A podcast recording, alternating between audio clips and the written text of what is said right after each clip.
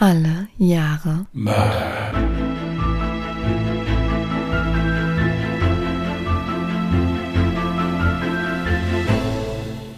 Herzlich willkommen zu Alle Jahre Mörder, der True Crime Podcast mit Christian, hallo. Und Jasmin, hi. ja, schönen guten Tag, ihr Lieben. Das podcastende Lazarett ist dann auch wieder online. Ja.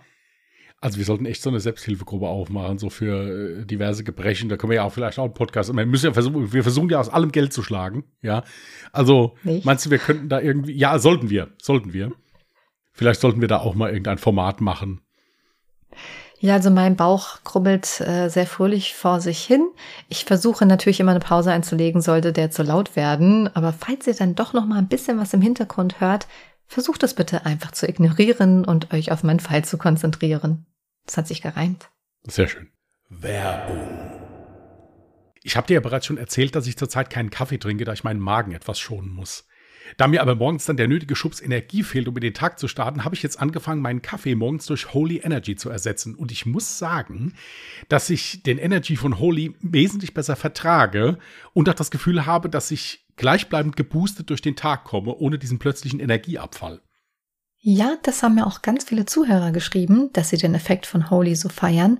Ich nutze den ja auch ganz gerne, wenn ich mich zum Beispiel beim Schreiben länger konzentrieren muss. Es gibt aber von Holy nicht nur den Energy, sondern auch die Eistee-Variante als gesündere Eistee-Alternative, die komplett auf Zucker verzichtet. Und ich muss sagen, dass ich regelrecht süchtig nach dem Eistee von Holy bin. Vor allem das Limette Matcha hat es mir in letzter Zeit echt angetan, denn das begleitet mich im Moment täglich, weil es so schön fruchtig und erfrischend schmeckt. Holy kommt in Pulverform daher, welches ihr dann nur noch mit Wasser mischen müsst. So fällt also das lästige Getränkeschleppen weg und man tut auch noch was Gutes für die Umwelt, da Holy im Vergleich zu herkömmlichen Softdrinks nämlich über 90 Prozent an Transportgewicht und Verpackung spart. Ja, und preisgünstiger ist es zudem ja auch noch. Also zu meinem täglichen Begleiter ist wirklich das Peach Nektarine geworden, der Eistee. Feiere ich unheimlich. Wenn ihr Holy noch nicht kennt, äh, aber euch einfach mal wild durchtesten wollt, könnt ihr eines der Probierpakete bestellen.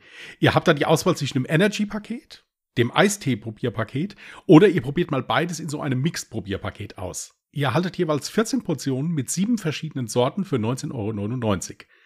Und ganz neu dazugekommen ist jetzt auch noch das 10er Energy Probierpaket für 14,99. Das ist perfekt für all diejenigen, die Holy schon kennen, aber gerne mal eine neue Energy-Sorte ausprobieren möchten, ohne dass sie gleich eine große Tab bestellen müssen. Ja, auch für unterwegs ist das Probierpaket echt praktisch. Übrigens gibt es auch einen neuen Energy, und zwar den Apple Alligator mit saftig saurem Apfel, also die perfekte Balance aus süß und sauer. Das haben wir bislang noch nicht probieren können, sind aber auch schon sehr gespannt darauf. Ja, und mit unserem Code Jahre5 bekommt ihr 5 Euro Rabatt auf eure erste Bestellung. So bekommt ihr beispielsweise das Probierpaket für 14,99 statt 19,99. Für alle, die bereits von Holy angefixt wurden und nochmal bestellen wollen, haben wir euch noch einen 10%-Code klar gemacht. Mit dem Code Jahre bekommt ihr 10% auf eure nächste Bestellung.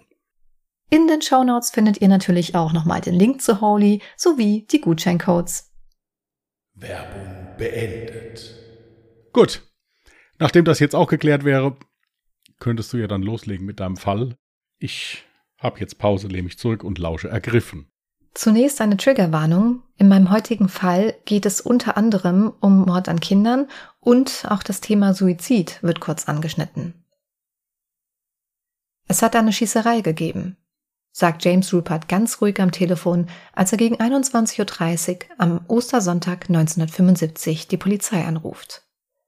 Als der erste Beamte am Haus in Hamilton, Ohio ankommt, sieht er keine offensichtlichen Anzeichen dafür, dass in dem Haus etwas nicht stimmt.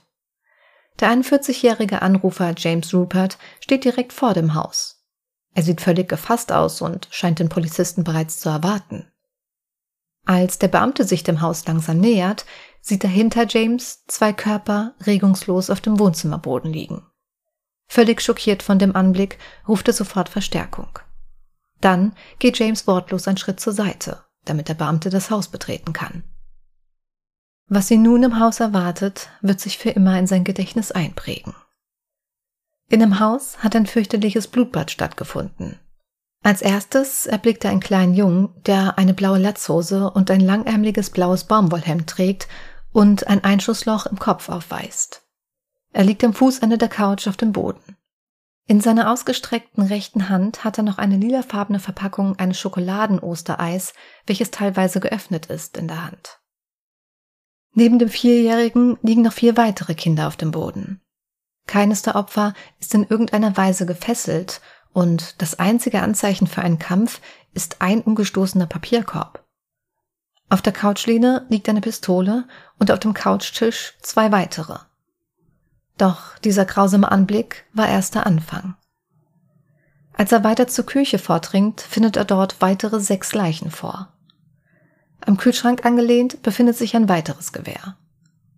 Auf dem Küchentisch steht nach wie vor das Osteressen. Alle Opfer weisen mindestens zwei Schusswunden auf. Der Tatort ist so grausam, dass die Beamten bei jedem Schritt vorsichtig sein müssen, um nicht auf ein Körperteil der Leichen zu treten. Der Boden der zwei Räume in dem kleinen Haus sind komplett mit Blut bedeckt. Als die Beamten schließlich in den Keller laufen, stellen sie fest, dass das Blut bereits durch die Decke in den Keller tropft. Bei dem Täter handelt es sich vermutlich um James Rupert, doch wer sind die Opfer? Es handelt sich um seine 65-jährige Mutter Charity Rupert, seinen 42-jährigen Bruder Leonard, seine 38-jährige Schwägerin Elma und ihre acht Kinder im Alter von vier bis 17 Jahren. James weigert sich mit der Polizei über die Morde zu sprechen und plädiert später auf nicht schuldig aufgrund von Unzurechnungsfähigkeit. Doch was hat James Rupert dazu gebracht, seine komplette Familie auszulöschen? Um dieser Frage auf den Grund zu gehen, wird James komplette Vergangenheit unter die Lupe genommen. James Urban Rupert kommt am 29. März 1934 als kleiner Bruder von Leonard Jr. zur Welt. Seine Eltern Charity und Leonard lassen ihn schnell spüren, dass sie sich lieber eine Tochter gewünscht hätten und schenken ihm wenig Aufmerksamkeit. Auch Liebe erfährt er nicht in seiner Familie, stattdessen wird er von seinem Vater mit einer strengen Hand erzogen. Er wächst als kleiner Junge in einem langen, scheunartigen Gebäude auf, in dem es keine Sanitäranlagen oder fließendes Wasser gibt. Sein Vater züchtet im hinteren Teil des Hauses Hühner und Jungvögel. Zur gleichen Zeit bekommt James schweres Asthma und entwickelt eine Allergie gegen Staub und Federn. Doch seine Eltern kommen gar nicht auf die Idee, etwas an seinem Umfeld zu ändern, damit sein Leiden etwas erträglicher wird. Stattdessen wird James immer kränklicher und ist aufgrund dessen komplett eingeschränkt, was körperliche Aktivitäten angeht. Was für viele Kinder in seinem Alter völlig selbstverständlich ist, muss James komplett meiden. Toben auf einem Spielplatz oder gar am Sportunterricht teilnehmen, ist für ihn ein absolutes Tabu. Das führt dazu, dass er von seinen Mitschülern und Nachbarn gehänselt wird und gerne als Weichei bezeichnet wird. James entwickelt sich zu einem introvertierten Einzelgänger, der jede außerschulische Aktivität meidet. Als er zwölf Jahre alt ist, stirbt sein Vater an den Folgen einer Tuberkuloseerkrankung. Er muss also früh Verantwortung übernehmen. Doch als wäre dies nicht genug, fängt seine Mutter ab diesem Zeitpunkt an, ihren eigenen Sohn regelmäßig zu schlagen und zu verspotten. Während sie ihren anderen Sohn Leonard Jr. mit Liebe überhäuft. Denn er ist ihr Liebling und nimmt schnell die Rolle des männlichen Oberhaupts in der Familie ein. Sie ermutigt ihn sogar, das Gleiche zu tun und James, wenn nötig, körperlich in die Schranken zu weisen. Und dies tut er auch. Er sperrt ihn regelmäßig in Schränke ein, fesselt ihn mit Seilen, schlägt ihn mit einem Schlauch oder setzt sich auf seinen Kopf, bis er kaum noch Luft bekommt. Im Alter von 16 Jahren ist es so schlimm, dass er von zu Hause wegläuft und sogar einen Selbstmordversuch unternimmt, indem er versucht, sich mit einem Laken zu erhängen. Doch er scheitert. Für seine Familie scheint dies dennoch kein Weckruf zu sein. Stattdessen wird er für den Selbstmordversuch sogar noch bestraft. Immer wieder wird er mit seinem Vorzeigebruder Leonard verglichen. Schließlich ist er sehr beliebt, sportlich und hat gute Noten in der Schule. Doch nicht nur in der eigenen Familie wird ihm dauernd gesagt, wie schlecht er doch ist, auch seine Lehrer vergleichen seine Leistung gerne mit der Leistung seines größeren Bruders. Es wird ihm permanent eingetrichtert, dass er es bislang zu nichts gebracht hat und es vermutlich auch niemals schaffen wird. Und genau so soll es auch kommen. Er verlässt das College nach zwei Jahren, absolviert eine Ausbildung zum Bauzeichner und springt von einem Job zum nächsten. Leonard hingegen schließt die Abendschule mit einem Diplom in Elektrotechnik ab und wird ein erfolgreicher Ingenieur bei General Electric. Mit Frauen hat James ebenso wenig Glück. Von seiner einzigen Verlobten wird er sitzen gelassen und die Frau, die eigentlich mit ihm ausging, heiratet später sein Bruder Leonard und bekommt mit ihm die acht Kinder. Während Leonard mit seiner Frau Alma ein eigenes Haus in Fairfield besitzt, wohnt James nach wie vor bei seiner Mutter und verliert sein weniges Erspartes beim Börsencrash 1973. Er muss sich immer wieder Geld von seiner Mutter und seinem Bruder leihen, um irgendwie über die Runden zu kommen. Er wird immer frustrierter und sieht vor allem in seinem Bruder sein Feindbild. Er beginnt sich immer mehr einzureden, dass seine Mutter und vor allem sein Bruder für sein Unglück verantwortlich sind und sich gegen ihn verschwören. Das Ganze spitzt sich zu, nachdem die Polizei von Hamilton feststellt, dass James einen obszönen Anruf bei einer örtlichen Bibliothek getätigt hat. Der Mitarbeiter meldete diesen Vorfall bei der Polizei. James ist von nun an davon überzeugt, dass seine Mutter und sein Bruder versuchen, ihn zu diskreditieren, indem sie alle über sein Vergehen informieren und das Ganze sogar den FBI gemeldet haben mit der Aussage, James sei ein Kommunist und homosexuell. Er entwickelt daraufhin eine Paranoia und glaubt, dass das FBI sein Telefon abhört und ihn sogar in den Bars und Restaurants, die er gerne besucht, beschattet. Außerdem glaubt er, dass sein Bruder sich seit mehreren Monaten an seinem Auto, einen alten Volkswagen, zu schaffen macht. Denn immer wieder geht irgendwas kaputt. Erst der Vergaser, dann der Verteiler, die Scheibenwischer, die Stoßstange und zuletzt der Auspuff. Da James nach wie vor arbeitslos ist und nichts zu tun hat, verbringt er viel Zeit in der örtlichen Bibliothek, liest viel und geht immer öfter in Bars, um sich einen Rausch anzutrinken. Außerdem findet er ein neues Hobby. Das Schießen. Gewehre spielen in Ruperts Leben nun eine wichtige Rolle, da sie eine männliche Aktivität darstellen, die ihm als kränkliches Kind mit Asthma verwehrt worden war. Er sammelt Gewehre und verbringt seine Freizeit oft allein am Ufer des Great Miami River, wo er mit seinen Pistolen auf Blechdosen schießt. Zwei Wochen vor dem Massaker geht er in einen Waffenladen und erkundigt sich, wo er einen Schalldämpfer für seine Waffe bekommen kann. Am 29. März 1975, also an seinem Geburtstag, wird er von einem Zeugen gesehen, wie er wieder einmal Schießübungen in der Nähe des Flusses macht. Am Abend geht er wie immer in seine Stammbar The 19th Hole und spricht mit der Bardame über seine finanziellen Probleme, seine Arbeitslosigkeit und seine Familie. Er erzählt ihr auch, dass seine Mutter ihm drohen würde, ihn aus dem Haus zu schmeißen, wenn er sich nicht an der Miete beteiligen kann. Schließlich könne er auch sieben Tage die Woche trinken, dann könne er doch sicher auch arbeiten gehen und Miete bezahlen. Gegen 23 Uhr verabschiedet er sich von der Bardame mit den Worten ich kümmere mich jetzt um das Problem. Doch kurze Zeit später kommt er erneut in die Bar. Als die Bardame ihn fragt, ob er sich um sein Problem gekümmert habe, antwortet er Nein, noch nicht. Er bleibt schließlich in der Bar bis halb drei und legt sich anschließend völlig betrunken ins Bett.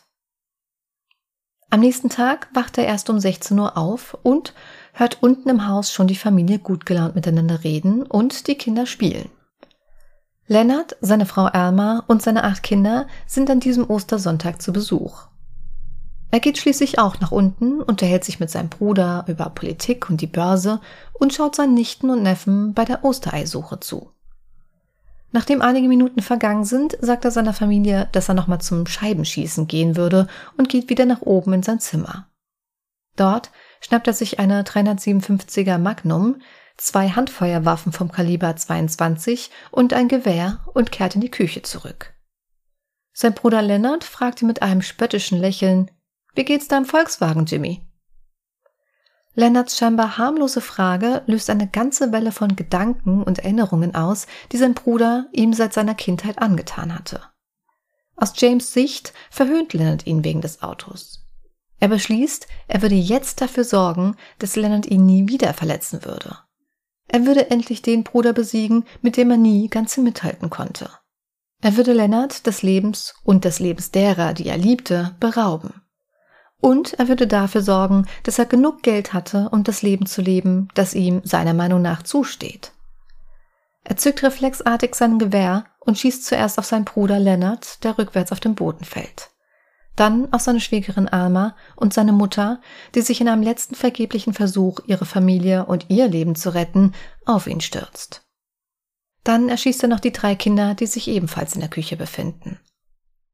Anschließend lehnt er das Gewehr gegen den Kühlschrank, zückt seine Waffe und geht ins Wohnzimmer, um die restlichen fünf Kinder zu erschießen. Sein 17-jähriger Neffe versucht ihn noch aufzuhalten, aber ohne Erfolg.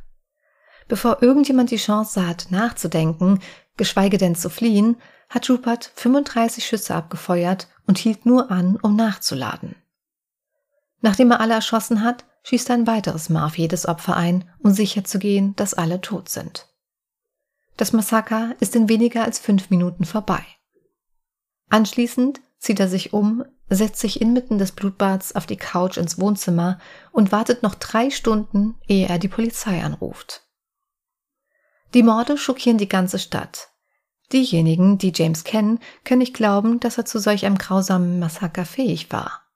Schließlich war nie gewalttätig. Alle Nachbarn hielten die Ruperts für eine nette und intakte Familie. James und Leonard waren eine unzertrennliche Einheit, die alles für ihre Mutter getan hätten. James wird noch am selben Tag verhaftet und wegen elffachem schweren Mordes angeklagt. Er weigert sich zunächst, die Fragen der Polizei zu beantworten und ist sehr unkooperativ. Er macht deutlich, dass er auf Unzurechnungsfähigkeit plädieren würde. Der Prozess startet im Juni 1975 in Hamilton, Ohio. Die Verteidigung argumentiert, dass Rupert seit zehn Jahren unzurechnungsfähig war und dass er nicht in der Lage war, seine Handlungen zu kontrollieren. Mehrere Sachverständige stimmen dem zu.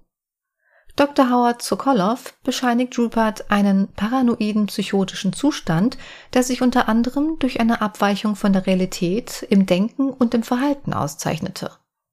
Rupert neige dazu, übermäßig misstrauisch, eifersüchtig und wütend zu sein. Der Harvard-Psychiater Dr. Lester Grinspoon sagt aus, dass Ruperts tödliche Reaktion unkontrollierbar gewesen sein könnte. Zitat Sein Ego war einfach völlig überwältigt von dieser Wut, dieser unterdrückten Wut, die sich über zehn Jahre oder mehr, eigentlich seit seiner Kindheit, angestaut hatte, so dass es keine Möglichkeit gab, diese Tat zu vermeiden. Wären noch mehr Menschen im Haus gewesen, wären sie vielleicht auch getötet worden. Die Staatsanwaltschaft ruft 29 Zeugen auf und legt 200 Beweisstücke vor, um zu weisen, dass Rupert den Mord an seiner gesamten Familie sorgfältig geplant und eingefädelt hat, um mehr als 300.000 Dollar zu kassieren. Geld, das in Lebensversicherungen, Immobilien, Sparkonten und anderen Anlagen im Besitz seiner Mutter und seines Bruders Lennarts steckte. Sein Plan war es, für unzurechnungsfähig erklärt zu werden, um nach einem Aufenthalt in einer Nervenheilanstalt schließlich das Erbe zu bekommen. James Rupert hätte das Geld gut gebrauchen können, da er seit einiger Zeit arbeitslos war, wenig eigenes Geld besaß und bei seiner Mutter und seinem Bruder hoch verschuldet war. Außerdem hatte er Tausende von Dollar an der Börse investiert und verloren und stand kurz vor der Zwangsräumung seines mietfreien Zimmers im Haus seiner Mutter. Die Verteidigung versucht mit aller Kraft zu beweisen, dass Rupert spontan aus einem Impuls heraus und nicht vorsätzlich nach einem Plan oder Schema gehandelt hatte. Die psychiatrischen Gutachten der Staatsanwaltschaft betonen jedoch durchweg die Plausibilität des Gewinnmotivs. Zwei Psychiater und ein Psychologe sagen aus, Rupert sei sich seiner Taten bewusst gewesen, habe zum Zeitpunkt der Morde Recht und Unrecht unterscheiden können und sei in der Lage gewesen, seinen aggressiven Impulsen zu widerstehen. Das Drei-Richter-Gremium befindet Rupert in elf Anklagepunkten des Mordes für schuldig und verurteilt ihn am 3. Juli 1975 zu lebenslanger Haft im Staatsgefängnis von Ohio. Das Verfahren wird jedoch für fehlerhaft erklärt, weil das Drei-Richter-Gremium nicht weiß, ob das Urteil einstimmig oder nach dem Mehrheitsprinzip gefällt werden musste.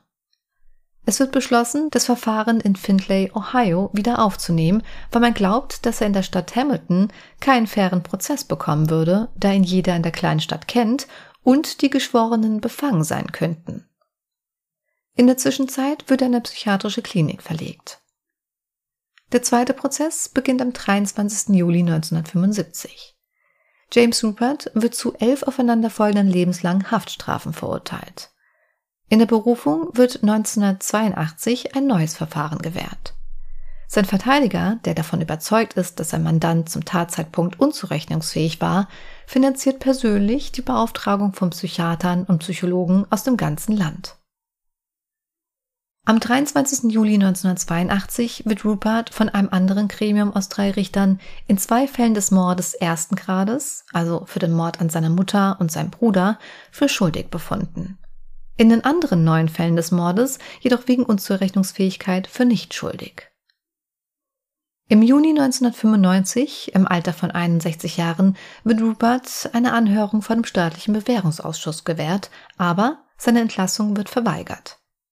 Weitere Anhörungen vor dem Bewährungsausschuss finden 2005 im Alter von 71 Jahren und im April 2015 im Alter von 81 Jahren statt, bei denen seine Entlassung jeweils erneut abgelehnt wird. 2015 gibt der Bewährungsausschuss eine Erklärung ab. Zitat der Ausschuss hat festgestellt, dass der Insasse zum jetzigen Zeitpunkt nicht für eine Entlassung geeignet ist. Der Insasse hat keine der empfohlenen Programme absolviert und scheint auch nicht bereit zu sein, dies zu tun. In der Akte des Insassen ist negatives Anstaltsverhalten vermerkt. Der Insasse hat mehreren Opfern das Leben genommen. In der Gemeinde gibt es starke Einwände gegen seine Entlassung. Die Entlassung des Häftlings wäre nicht im Interesse der Justiz. Ruperts nächste Anhörung zur Bewährung sollte im April 2025 stattfinden, wenn er 91 Jahre alt geworden wäre. Doch er stirbt am 4. Juni 2022 im Alter von 88 Jahren eines natürlichen Todes, während er im Franklin Medical Center in Columbus, Ohio inhaftiert war. Okay. Ich habe mir so zwei, drei Sachen aufgeschrieben. Können wir ja vielleicht mal durchgehen. Mhm. Okay. Die erste Frage hat sich im Prinzip schon erledigt. Da hatte ich nämlich aufgeschrieben, wo hat er die ganzen Waffen her, aber das hat sich im Verlauf ja dann schon erklärt, mhm. dass er ein unheimlicher Waffennah war. Ja, also, wenn ich mir diesen ganzen Fall so anhöre, muss ich sagen, natürlich ist das eine fürchterliche Tat, auch dass die ganzen Kinder da umgebracht worden sind oder sowas. Das steht also außer Frage. Ich will das überhaupt nicht verharmlosen jetzt. Mhm. Aber ich bin der Meinung, dass äh, die Eltern, die Familie den Mann auf dem Gewissen hat. Ja. So wie ich das lese. Und ganz zum Schluss von den Notizen habe ich mir dann hingeschrieben, das war seine späte Abrechnung mit seiner Familie. Könnte man im Prinzip so sagen, ja. Da ist in seiner Erziehung so einiges richtig, richtig, richtig falsch gelaufen. Und ich muss auch gestehen, dass ich echt sehr viel Mitleid mit diesem Mann hatte, was er alles in seiner kompletten Kindheit, in seiner Jugendzeit, auch nachdem sein gewalttätiger Vater, weil eigentlich ging die ganze Gewalt erstmal nur von seinem Vater aus. Gut, seine Mutter hat ihn spüren lassen, dass er eigentlich gar nicht gewünscht war, aber immerhin war sie bis zu diesem Zeitpunkt nicht gewalttätig. Also was dieser junge Mann durchmachen musste, stelle ich mir ganz, ganz schrecklich vor. Und vor allem, wenn man dann bedenkt, dass er dann, bis er 41 Jahre alt wurde, permanent bei seiner Mutter gelebt hat, weil er gar keine andere Option hatte. Ja, und deswegen muss ich halt sagen, für mich hat sich das echt am Anfang angehört wie so eine Affekttat. Mhm. Weil es gibt ja einen Affektauslöser, dann eine Affektentladung ja, das war also im Prinzip das, wo der den nach seinem Auto gefragt hat, wo er ihn im Prinzip also ja getriggert hat, wenn man es so nimmt. Richtig, ja. Ich hätte das wirklich auch so unterschrieben, wenn er nur, in Anführungsstrichen, nur den Bruder erschossen hätte. Mhm. Aber da er ja die komplette Familie dann auch noch umgebracht hat, ist es natürlich schwierig. Das ist ja dann sind wir schon eher im Bereich von einem Amoklauf, würde ich fast sagen. Das ist ja genau das Problem, weshalb man sich auch vor Gericht nicht wirklich einig war. Es hat einiges für die Seite der Verteidigung gesprochen und auch einiges für die Seite der Staatsanwaltschaft. Denn beispielsweise sagst du ja, okay, wenn es jetzt eine Affekttat gewesen wäre, warum hat er dann bei seinem Waffenhändler gefragt, wo er sich einen Schalldämpfer kaufen könnte? Wofür brauchst du einen Schalldämpfer, um natürlich so unauffällig wie möglich zu morden? Warum ist er hochgegangen, hat gesagt, ich gehe jetzt gleich nochmal an den Schießstand quasi und hol meine Sachen? War das vielleicht auch vorher schon geplant, weil diesen Satz mit dem Volkswagen, den hat er erst gebracht, nachdem er mit den Gewehren ja wieder runtergekommen ist. Deswegen kann man ebenso gut sagen, er hatte wirklich geplant, Schießübungen zu tätigen. Das ist auch meine Meinung, ja. Ja? Ja. Und wie erklärst auch- du dann die Schalldämpfer? Um dann am Fluss weniger laut zu sein bei seinen Ja, gut, hier, das Problem ist halt, so wie du es ja auch geschildert hast, das ist ein unheimlicher Waffennah gewesen. Ja, okay. Es kann ja sein, dass er da vielleicht einfach Spaß dran hatte, das weiß man halt eben nicht. Mhm. Ich meine, guck mal, was der sich ein Waffenarsenal da zusammengekauft hat und hat damit in Anführungsstrichen nur auf Blechdosen geschossen. Also wenn das jetzt ein Jäger gewesen wäre, hätte ich gesagt, okay, klar, Jäger haben verschiedene Waffen und äh, feiern die natürlich dann auch. Aber der hat ja nur auf Dosen geschossen. Oder auf Scheiben oder was weiß ich wo drauf, ja. Also ich weiß es nicht. Natürlich, es ist immer schwierig, wenn man, wenn man so einen Fall bespricht und sagt dann hinterher, äh, einem tut der Täter leid. Mhm. Aber es ist bei mir aktuell gerade auch der Fall. Also ich kann natürlich, diese Tat ist abscheulich. Da gibt's überhaupt keine Diskussion drüber. Vor allen Dingen auch diese acht Kinder, die ja wirklich gar nichts dafür können. Richtig, und das ist genau mein Problem. Hätte er jetzt seine Mutter und seinen Bruder erschossen, hätte ich gesagt, gut, das war jetzt der Quittung für diese Misshandlung, die er erfahren musste, für die Demütigung, die er erfahren musste. Das hätte es natürlich auch nicht entschuldigt, um Gottes Willen. Also, ja. Es gäbe aber natürlich einen Grund, warum er natürlich auch so einen Hass auf Elma und die Kinder hatte, weil ich hatte es ja bereits erwähnt. Eigentlich hat er Elma kennengelernt, hatte ein Date mit ihr, dann hat er sie seinem Bruder vorgestellt, ja, und plötzlich waren die beiden zusammen, haben später geheiratet und acht Kinder in die Welt gesetzt.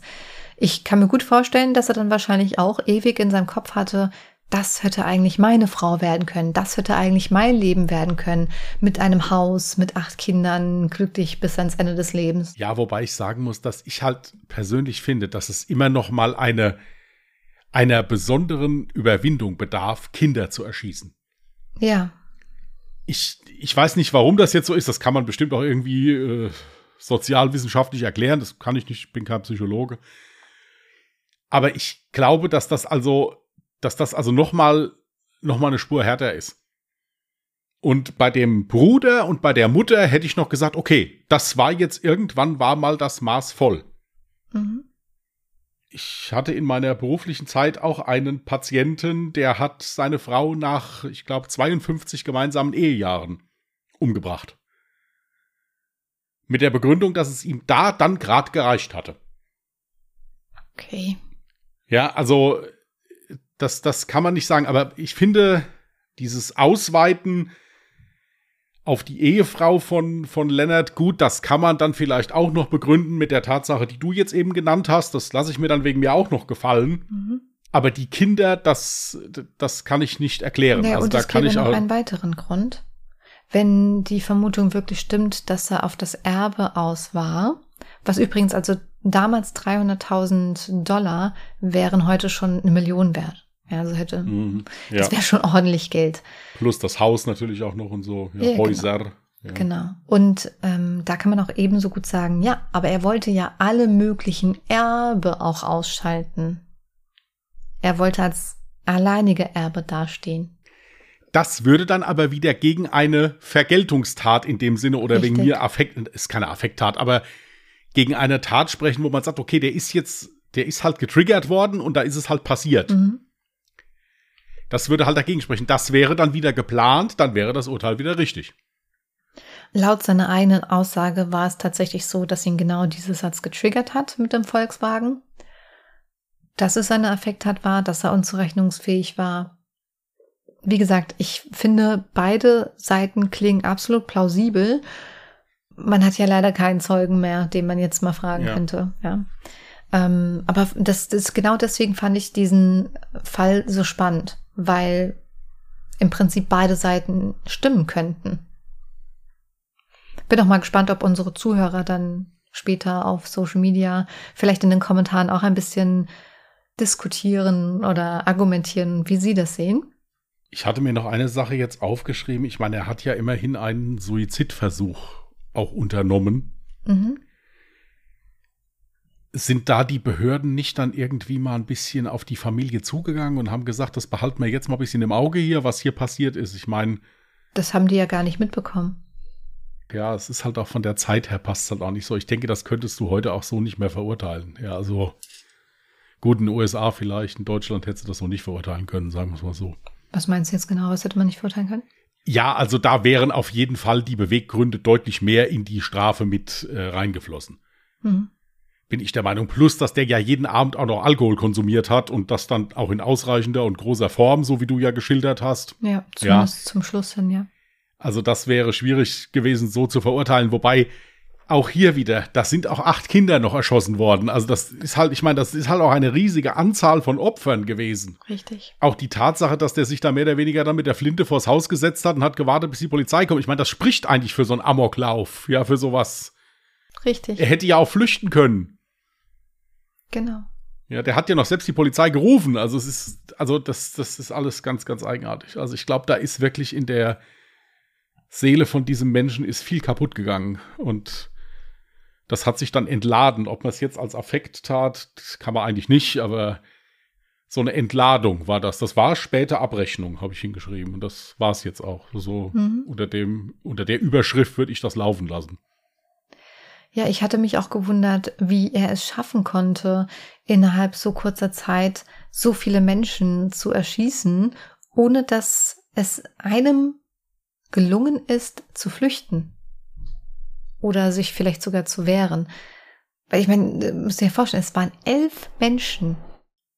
Ja gut, wenn das so ein waffennah war, dann wird er sich auch entsprechend trainiert haben. Und der genau wird schon gut schießen. Das ist können. es nämlich. Also. Richtig. Der wird ewig trainiert haben mit dem Schießen. Der wird so gut gewesen sein, dass das alles so schnell vonstatten ging. Ich meine, ich habe ja jetzt noch nie in echt einen Schalldämpfer gehört. Also eine Waffe, die einen Schalldämpfer drauf hat wie laut das dann tatsächlich ist. Vielleicht haben die Kinder beispielsweise, die dann im Wohnzimmer waren, das alles gar nicht mehr mitbekommen. Doch. Ja, hört man trotzdem? Ja, ja also ich habe schon mit Waffen mit Schalldämpfer geschossen. Also das ist, ist deutlich lauter als auch im Fernsehen. Okay. Also da hört man dieses, dieses Böp, Böp, wie das immer nur geht. Das ist nett. Also selbst wenn die Kinder im Nebenraum schreien, spielen, ne, wie Kinder halt eben so sind, sollte man das schon hören und wahrnehmen hier, es kommt halt auch wieder auf das Fabrikat und auf die Waffe drauf an, aber der hat mit einer 357er Magnum, also das ist eine Waffe, die macht Krach. Ja, und eine 22er also, hatte er noch. Ja, aber das, das sind Waffen auch, auch mit dem Gewehr, womit er auf den, auf den Bruder da geschossen hat. Mhm. Ja, also das, das kriegst du mit. Vor allen Dingen ist es ja so, er hat den Bruder erschossen, da haben ja auch dann die Mutter und die Frau, denke ich mir, geschrien oder, oder es gab ja auch einen Tumult. Ja, also insofern, das kann ich mir nicht vorstellen. Klar, wenn du jetzt in einem Raum stehst, da kommt jemand rein, hat eine Waffe und erschießt deinen Nebenmann im Prinzip. Natürlich hast du einen Fluchtinstinkt, aber erstmal bist du ja erschrocken und bleibst stehen. Ja, wahrscheinlich, ja. Und guckst den an. Und wenn der, wenn das ein guter Schütze war und hat zwei Pistolen gehabt und hat dann mal da reingehalten, mhm. im Prinzip wird das schnell gegangen sein. Ja. Und es waren ja auch alle, so wie du gesagt hast, nach dem ersten Schuss schon tot. Den zweiten Schuss auf jede Person hat er ja nur gemacht, um auf hundertprozentig sicher zu gehen. Richtig, ja. Also kannst du dir schon vorstellen, dass das ein guter Schütze war. Mhm. Gut, es waren halt auch jetzt so 70er Jahre, da sah es ja auch noch mal ganz anders aus, so mit Gutachtern und wie man sowas verhandelt. Es ist ja sogar für die Verhältnisse noch sehr fair gelaufen, dass sie sogar noch mal in eine andere Stadt gelegt haben, um eventuelle ja. Befangenheit äh, da auszuschließen. Mhm. Ich dachte mir nur zum Schluss noch mal, da wo du gesagt hast, in der Zwischenzeit wurde in eine psychiatrische Klinik verlegt. Da dachte ich nur bei mir, da gehört er auch hin. Richtig, ja. Dachte, da hätten sie ihn lassen sollen. Hm. Ja, dann wäre es gut gewesen. Es ist, wie gesagt, ist, hätte ich alles unter, äh, unter Abrechnung und so weiter laufen lassen, wenn der nicht noch die Kinder und die Frau erschossen hätte. Richtig. Ja, ich habe noch einen interessanten Fakt vielleicht auch zu dem Haus an sich. Ähm, ich meine, das ist jetzt auch kein Einzelfall. Das Haus war dann natürlich erstmal überall bekannt. Ja, und ähm, es kamen tausende von Schaulustigen, ob das dann auch Kinder waren oder einfach nur Schaulustige, die dann halt mal was erleben wollten, um das Haus vom Inneren zu betrachten, um zu gucken, findet man noch Blutspuren vor oder Einschusslöcher dann hatte man natürlich lange Zeit Probleme damit, das Haus neu zu verkaufen oder geschweige denn zu vermieten. Diejenigen, die dann zeitweise in einem Haus gelebt haben, haben davon berichtet, dass sie tatsächlich irgendwie Schritte im Haus gehört haben oder Stimmen, also dass es dann irgendwie dort spuken würde. Und äh, schlussendlich wurde dann endlich eine Frau gefunden, die außerhalb herkam, nichts von einem Mordfall mitbekommen hat, dementsprechend auch nicht wusste, was mit dem Haus passiert, also was da vorher drin passiert ist. Die hat es dann gekauft und hat dann durch einen Nachbarn im Nachhinein erfahren, was denn schlussendlich dort passiert ist. Fand ich aber gut. Sie hat gemeint, hier, bislang habe ich mich hier drin wohlgefühlt, ich habe nichts Komisches wahrgenommen. Also warum sollte ich jetzt dieses Haus verlassen, wenn es mir hier drin gut geht? Was sie dann aber tatsächlich gemacht hat, war, dass sie dann selber nochmal geguckt hat, okay, finde ich selber eigentlich in einem Haus irgendwo noch Schusslöcher vor oder andere Spuren? Und es ist wirklich so, dass diese Blutflecken, vor allem in der Diele, nach wie vor noch sichtbar sind im Haus. Also die hat man nicht wegbekommen. Also es müsste ja komplett überstreichen. Das ist wohl nicht passiert. Ähm, ja, fand ich noch einen ganz interessanten Fakt. Übrigens, ich habe dir auch einige Bilder zur Verfügung gestellt. Unsere Zuhörer und Zuhörerinnen werden die jetzt auch auf Instagram unter Mörder mit OE geschrieben sehen und auf Twitter unter Morde. Zu dem Täter sei gesagt, das war auch wirklich ein ganz, ganz schmaler Mann. Der hat, ich glaube, der war 1,70 groß ungefähr und hat nur 60 Kilo gewogen. Also für einen Mann 60 Kilo, das ist nix. Ja. Ähm, ich habe ein Foto, wo er jung ist, also direkt während des Prozesses quasi. Und noch ein Foto von ihm aus dem Jahre 2020, also kurz bevor er gestorben ist. Bei den anderen Fotos bin ich mir noch nicht so sicher, ob wir die äh, nehmen oder nicht. Ich hätte nämlich noch ein Foto. Ähm, gut, das eine, da ist dann die ganze Familie von Leonard zu sehen, also die Kinder und seine Frau. Und dann gäbe es noch zwei Fotos zu dem Tatort. Also ein Foto aus dem Wohnzimmer heraus, wo du halt auf der Couchlehne den, das eine Gewehr sehen kannst und auf der Couch halt eben noch die zwei Pistolen. Und dann halt eben noch so, ja, wie sagt man, so eine, Tatortskizze. Tatortskizze, ganz genau, wo dann eben drauf vermerkt ist, wo die ganzen Opfer lagen. Übrigens, ähm, es war halt wirklich, das Haus war nicht groß, ja, deswegen war das auch nicht übertrieben, was die Beamten da beschrieben haben. Ähm, man musste aufpassen, wo man hintritt, weil man halt sowieso in einer riesigen Blutlache stand und dann halt auch aufpassen musste, dass man halt nicht auf ein Körperteil der Leichen irgendwie tritt. Wenn man sich die Skizze anguckt, auf jeden Fall. Richtig, ja. genau. Die Skizze kann einem das auch sehr, sehr gut veranschaulichen. Meinst du, das kann man so hochladen? Weil es ist ja einfach eine Skizze. Also, ne? also, also, ich würde mich jetzt, wenn ich jetzt Zuhörer wäre, würde ich mich darüber, in Anführungsstrichen, das muss man immer in Anführungsstrichen setzen, alles freuen, weil ja, es ist ja wirklich sehr interessant. Ja, also okay. also ich finde, es, es, ist ja wirklich interessant. Auch dieses Bild äh, mit, mit, mit dem Revolver, der da liegt, das ist ja schon recht aussagekräftig. Also man, mhm. ich finde, man, man kann da immer äh, ja, man, man kann da so ein bisschen den Eindruck mitnehmen, vielleicht. Richtig. Ja. Also wie gesagt, das war auch sehr klein, das Haus, ja. Man sieht es, wie gesagt, auch auf der Skizze. Und ich habe ja auch von einem oberen Geschoss geredet. Oben waren tatsächlich auch nur zwei Zimmer. Also das Zimmer, in dem James gelebt hat und in einem anderen Zimmer hat halt seine Mutter gelebt. Das war wirklich sehr, sehr klein. Gut, es gab halt noch einen Keller, aber gut, im Keller kannst du ja nicht leben oder so. Fand ich auch ganz interessant zu wissen. Okay. Also ich wäre durch mit meinen mhm. Fragen. Ja, wenn du möchtest, dann kannst du mir ja eigentlich direkt ja, ein neues Jahr ziehen. Bin schon am Vorbereiten.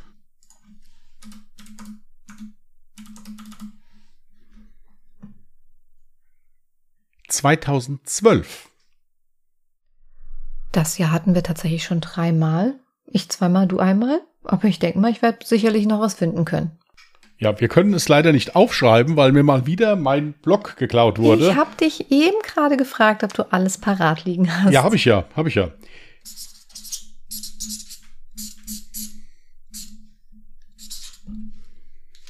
Okay. Super. Ich sehe, wir haben ein paar Fallvorschläge für dieses Jahr bereits erhalten. Die habe ich mir natürlich notiert. Aber falls ihr noch weitere Fallvorschläge habt, entweder für das Jahr 2012 oder auch ein x anderes beliebiges Jahr, Schickt diese uns gerne ein, entweder über Instagram als Privatnachricht oder über Twitter oder gerne an unsere E-Mail-Adresse an contact at allejahremörder.de, Mörder mit OE geschrieben. Genau. Nur eine Bitte hätte ich noch dazu. Schreibt dann immer auch das Ja dazu, weil ich habe auch ganz oft Nachrichten schon bekommen, wo einfach ein Fall niedergeschrieben wurde. Dann musste ich selber so zusammengoogeln, weil zum Beispiel gar kein Name vorhanden war oder keine Stadt. So, okay, aus welchem Jahr war überhaupt der Fall? Deswegen am besten immer Ja dazu schreiben und dann euren Fall. Sind wir mal sehr, sehr dankbar und halten unsere Tabelle auch immer sehr aktuell für euch. Okay, ihr Lieben.